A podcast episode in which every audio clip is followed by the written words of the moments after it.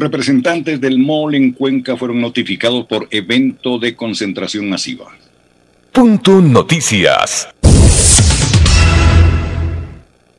El municipio de Cuenca y la Intendencia de Policía de la SUAY por separado analizan posibles sanciones al centro comercial donde la tarde de este sábado 8 de enero se desarrolló un evento de concentración masiva que no tenía los respectivos permisos. Esa tarde en el patio de comida, cientos de jóvenes se agolparon eufóricos para recibir a los conocidos influencers Antonia Ignacia de Chile y Kiplex de Ecuador. Interactuaron con las personas, firmaron autógrafos y bailaron TikTok. Eso se difundió a través de las redes sociales y cuando las instituciones de control llegaron al sitio ya casi había concluido. Sin embargo, la Intendencia y el municipio informaron que llegaron para suspender el evento y dispersar a los asistentes. Mientras tanto, en Pichincha, frente a la nueva ola de COVID-19 que se ha registrado en el país y sobre todo el incremento de casos en la provincia, la prefecta Paola Pavón informó que en los subcentros de salud ubicados en la Plaza de la República, en Carapungo y en la Villa Flora se están realizando pruebas PCR a un costo de 4 dólares. Con la llegada de la variante Omicron al Ecuador, las autoridades sanitarias indicaron que existe una alta demanda de la población para hacerse las pruebas PCR, por lo que podrían agotarse antes de la llegada del siguiente lote. De ahí que en los hospitales públicos del Ministerio de Salud se requiere de una prescripción médica para acceder al sistema de detección. La prefectura salió al paso a invitar a la población a acudir a los centros de salud de Pichincha Humana, donde varios profesionales están atendiendo, tomando en cuenta que la detección es un factor primordial para mitigar el incremento de casos, pues las personas positivas pueden aislarse y evitar contagiar al resto de su entorno.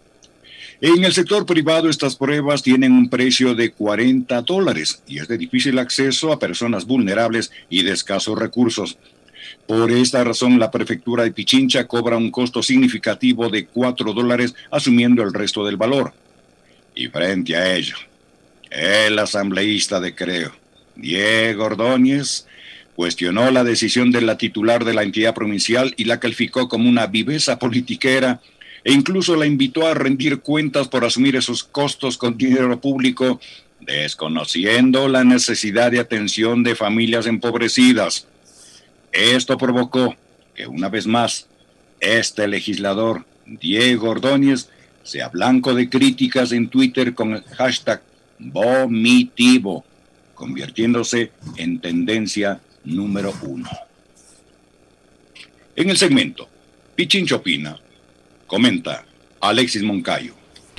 Muchas gracias, profe. Siete de la mañana con ocho minutos. Creo que bastante mm, precisa la nota poniendo en contexto de todo lo que ha sucedido durante estos últimos días en nuestro país eh, con respecto de lo que tiene que ver con la propagación del virus y esta variante Omicron, ¿no? que vemos que tiene una velocidad eh, impresionante para el, para el contagio. Vamos a ir en orden. Creo que la Meli nos tenía preparado, eh, Esteban, el video de lo que sucedió en Cuenca, ¿no? Para que podamos verlo todos juntos y, analizarlo de forma que seamos, digamos, bastante precisos en, en, lo ocurrido, ¿no? Está, está rodando ya el video, lo tenemos ahí en, en pantalla.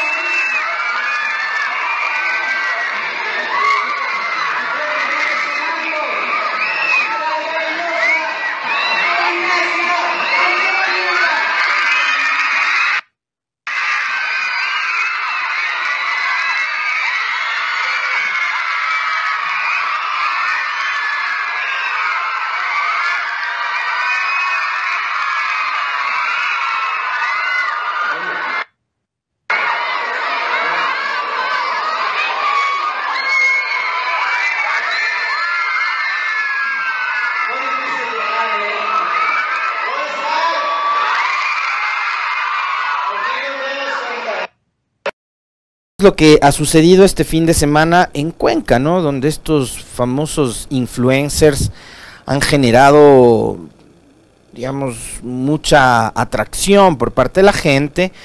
Yo particularmente, se los digo, no tenía idea, no tengo idea de quiénes son. Antonia Ignacia, de nacionalidad chilena, y el ecuatoriano Keblex. ¿Qué hacen?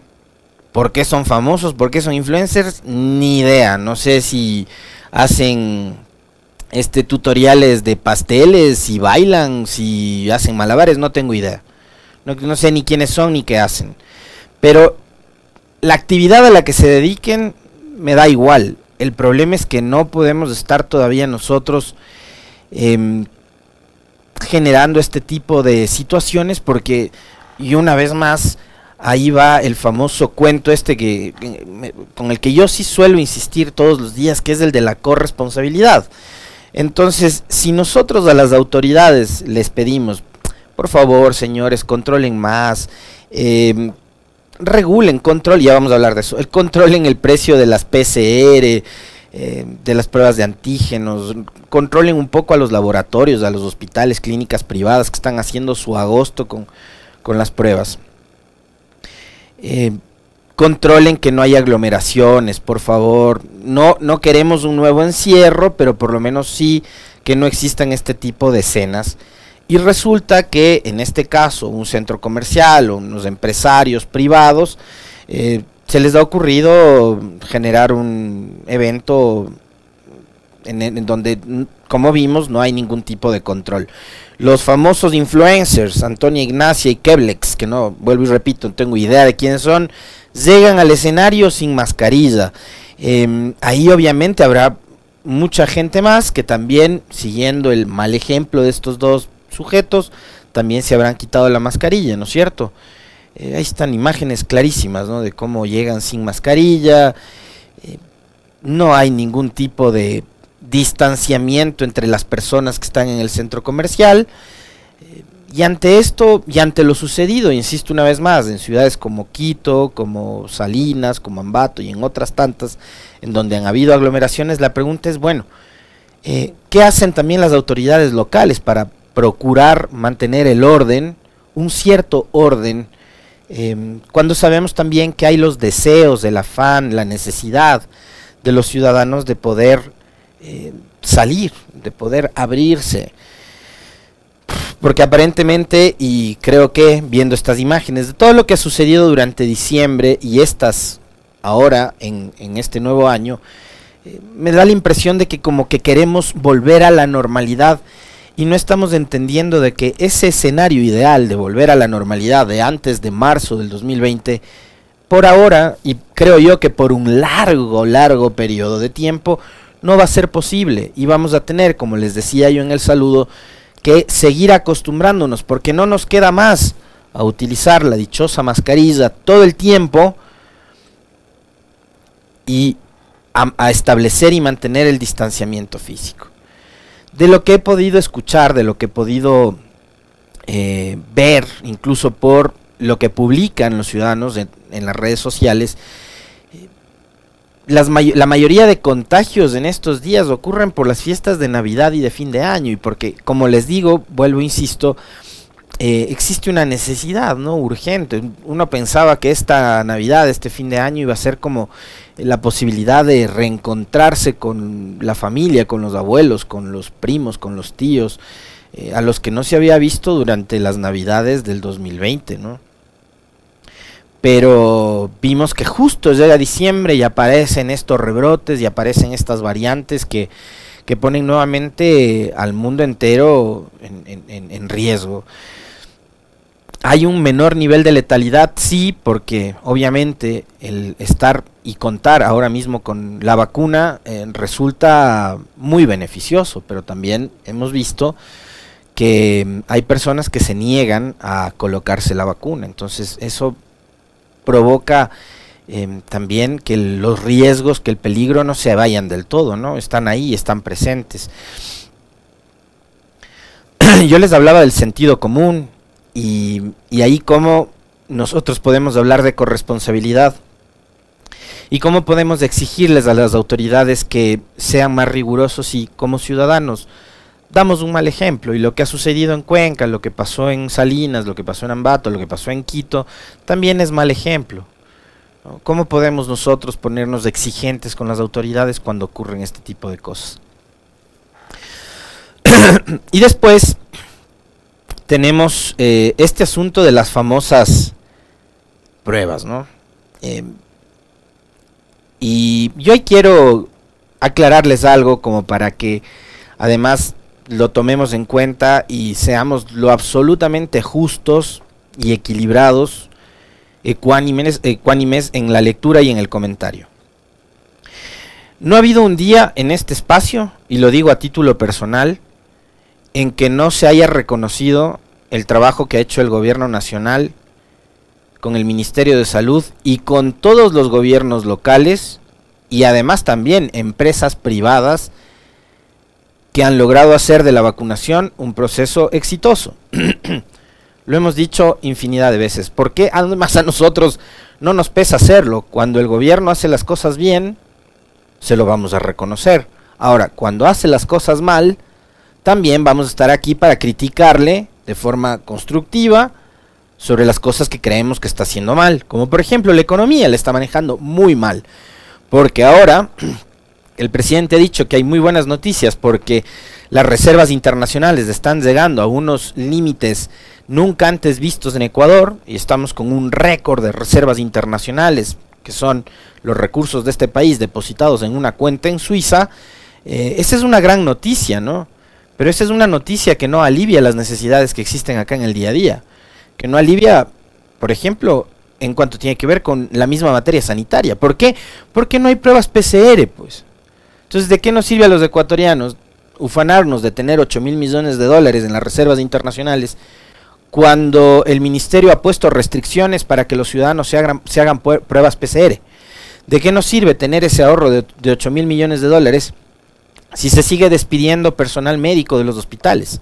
Si no tenemos medicinas, si no tenemos eh, los tratamientos a los cuales deben acceder personas que padecen cáncer, por ejemplo, y que esos tratamientos son de vida o muerte. Entonces, ¿de qué nos sirve tener esa plata guardada en una cuenta en Suiza?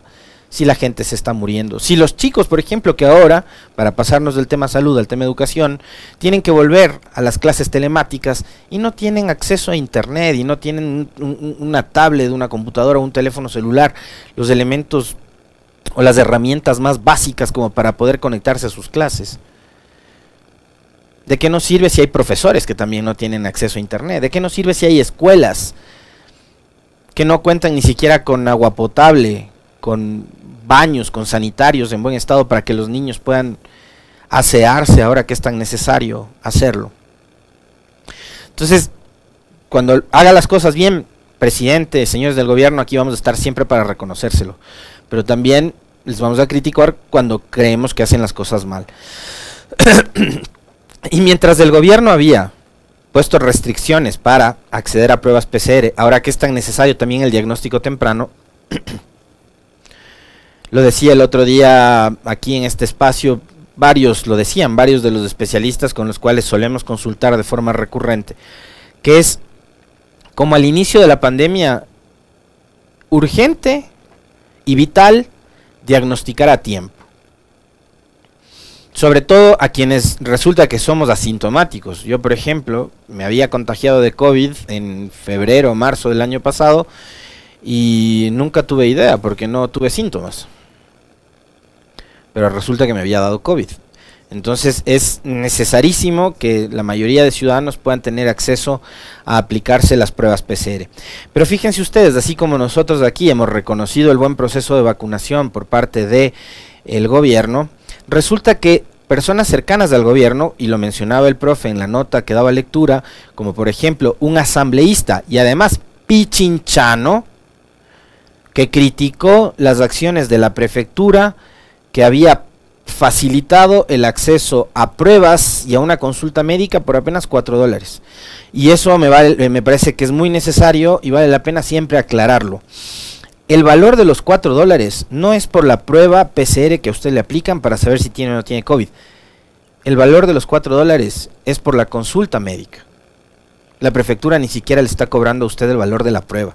Y una cosa adicional, que también es súper importante para un montón de ignorantes que opinan en las redes sociales, además las redes sociales son el terreno fértil para que cualquiera pueda decir lo que le dé la gana, lancen acusaciones, y si tienen pruebas de lo que dicen, vean, corran a la fiscalía y pongan la denuncia. Pero en este proceso,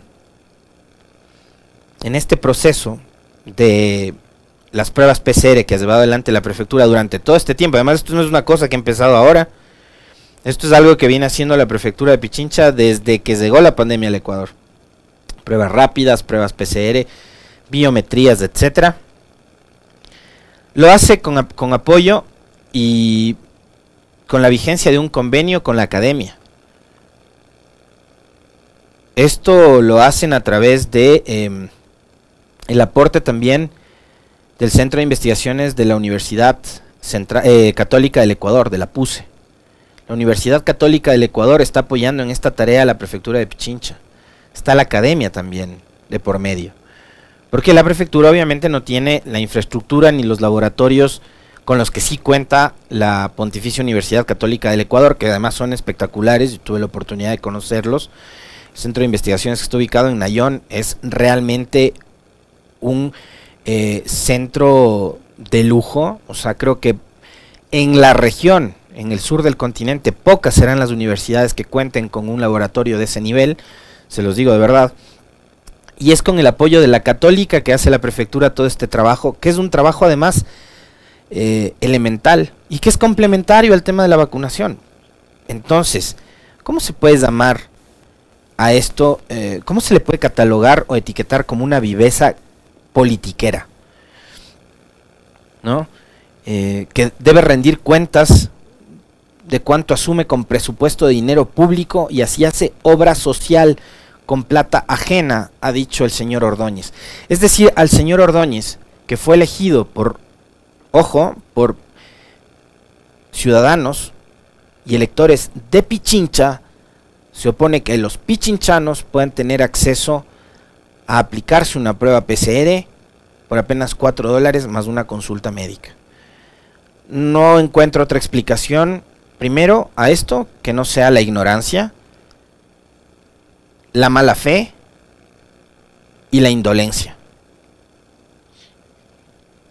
El Señor prefiere que ustedes estén a expensas de que puedan tener los recursos necesarios como para acudir a un laboratorio privado o a una clínica privada en donde las pruebas PCR no les van a costar menos de 45 dólares.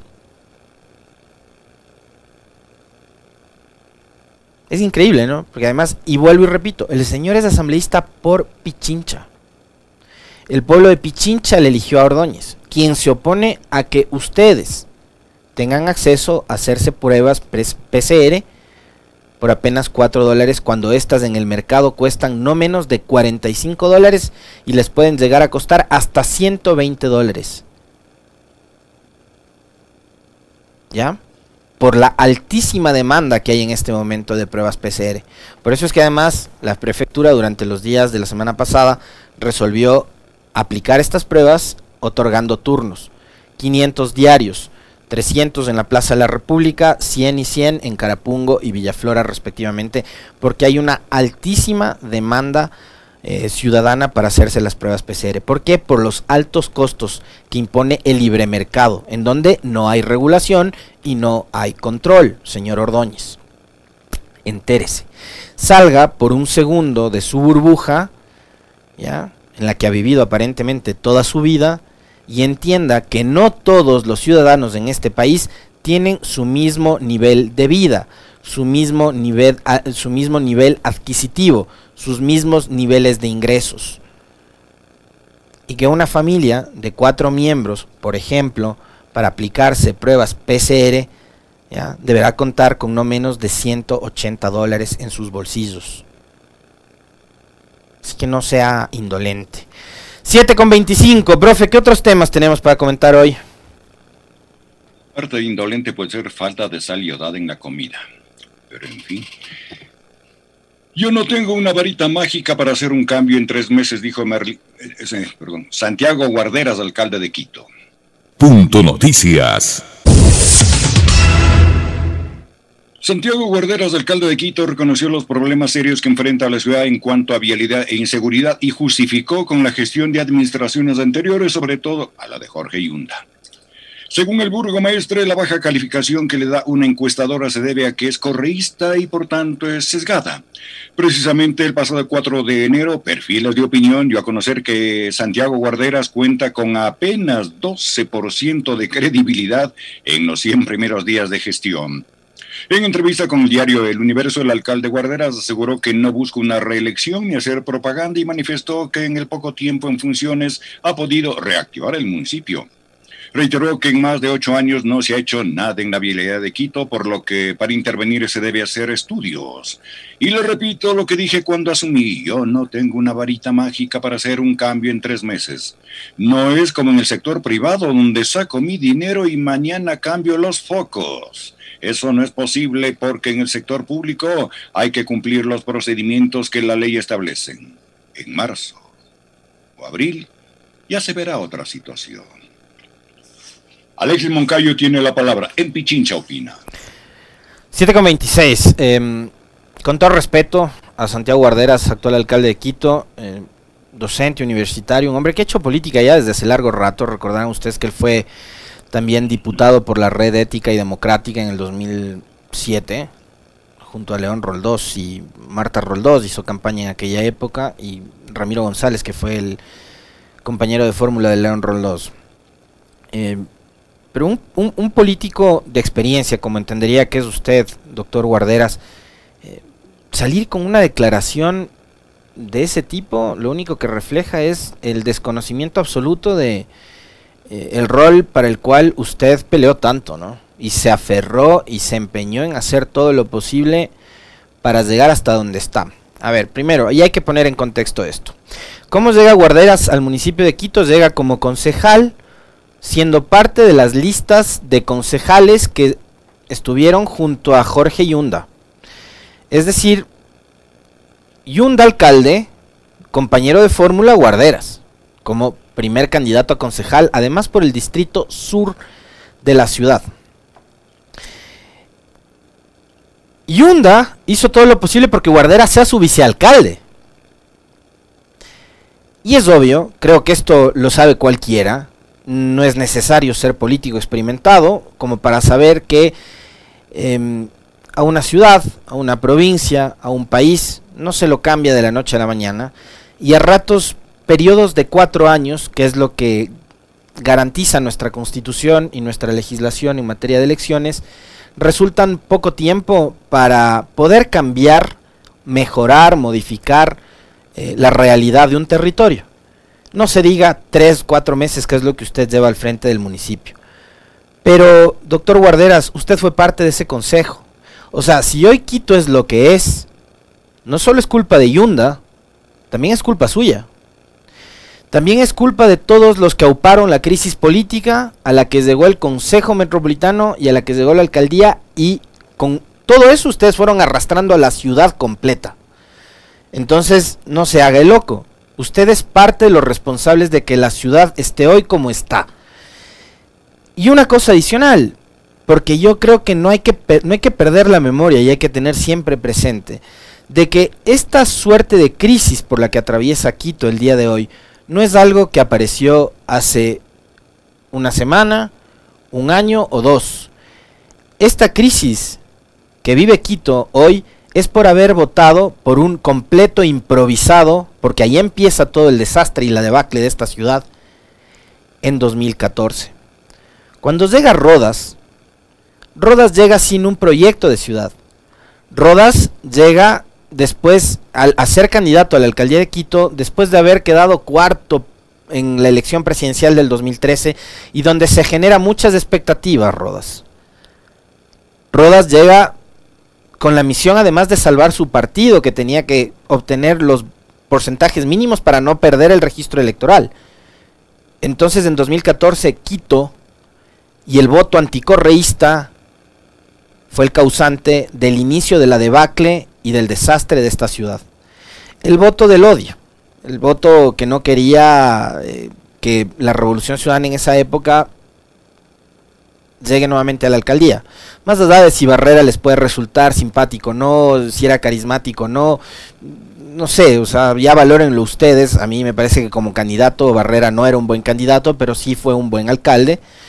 bueno, en comparación a Yunda y a Rodas, creo que cualquiera termina siendo buen alcalde, ¿no? Pero ahí es cuando empieza el desastre. Entonces sí, es verdad, usted no tiene una varita mágica, pero usted hizo todo para estar donde está. Y si está donde está, trate de hacerlo mejor.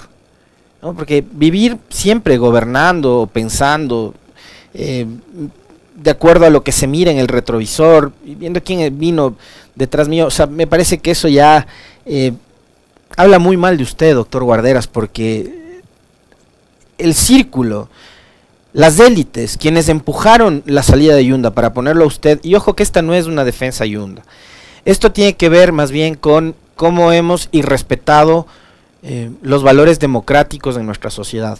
Yunda fue elegido democráticamente, al igual que usted, señor Guarderas, pero usted fue elegido concejal, no fue elegido alcalde, por el pueblo quiteño. Y acá tiene mucho que ver también, y esto lo, hablaremos largo durante los próximos días, eh, tienen mucho que ver los medios de comunicación, que empujaron también la destitución de Jorge Yunda. y que se fueron contra todo porque también a ellos la democracia les termina resultando odiosa cuando no gana el candidato de sus preferencias. Entonces como Yunda era Yunda nomás, había que tumbarlo. Lo ponen las élites aguarderas y Guarderas le sale con esto. Yo quisiera saber qué es lo que piensan todos los que empujaron la destitución de Yunda para ponerlo a Guarderas ahí, que llega a decir que él no tiene la varita mágica para solucionar los problemas de la ciudad, cuando lo primero que dijo es nos libramos de Yunda y le devolvemos la dignidad a Quito. Poniendo pretextos, difícilmente usted va a devolverle la dignidad a la capital, doctor Guarderas, lo que evidentemente demuestra que usted no estaba a la altura de estas circunstancias.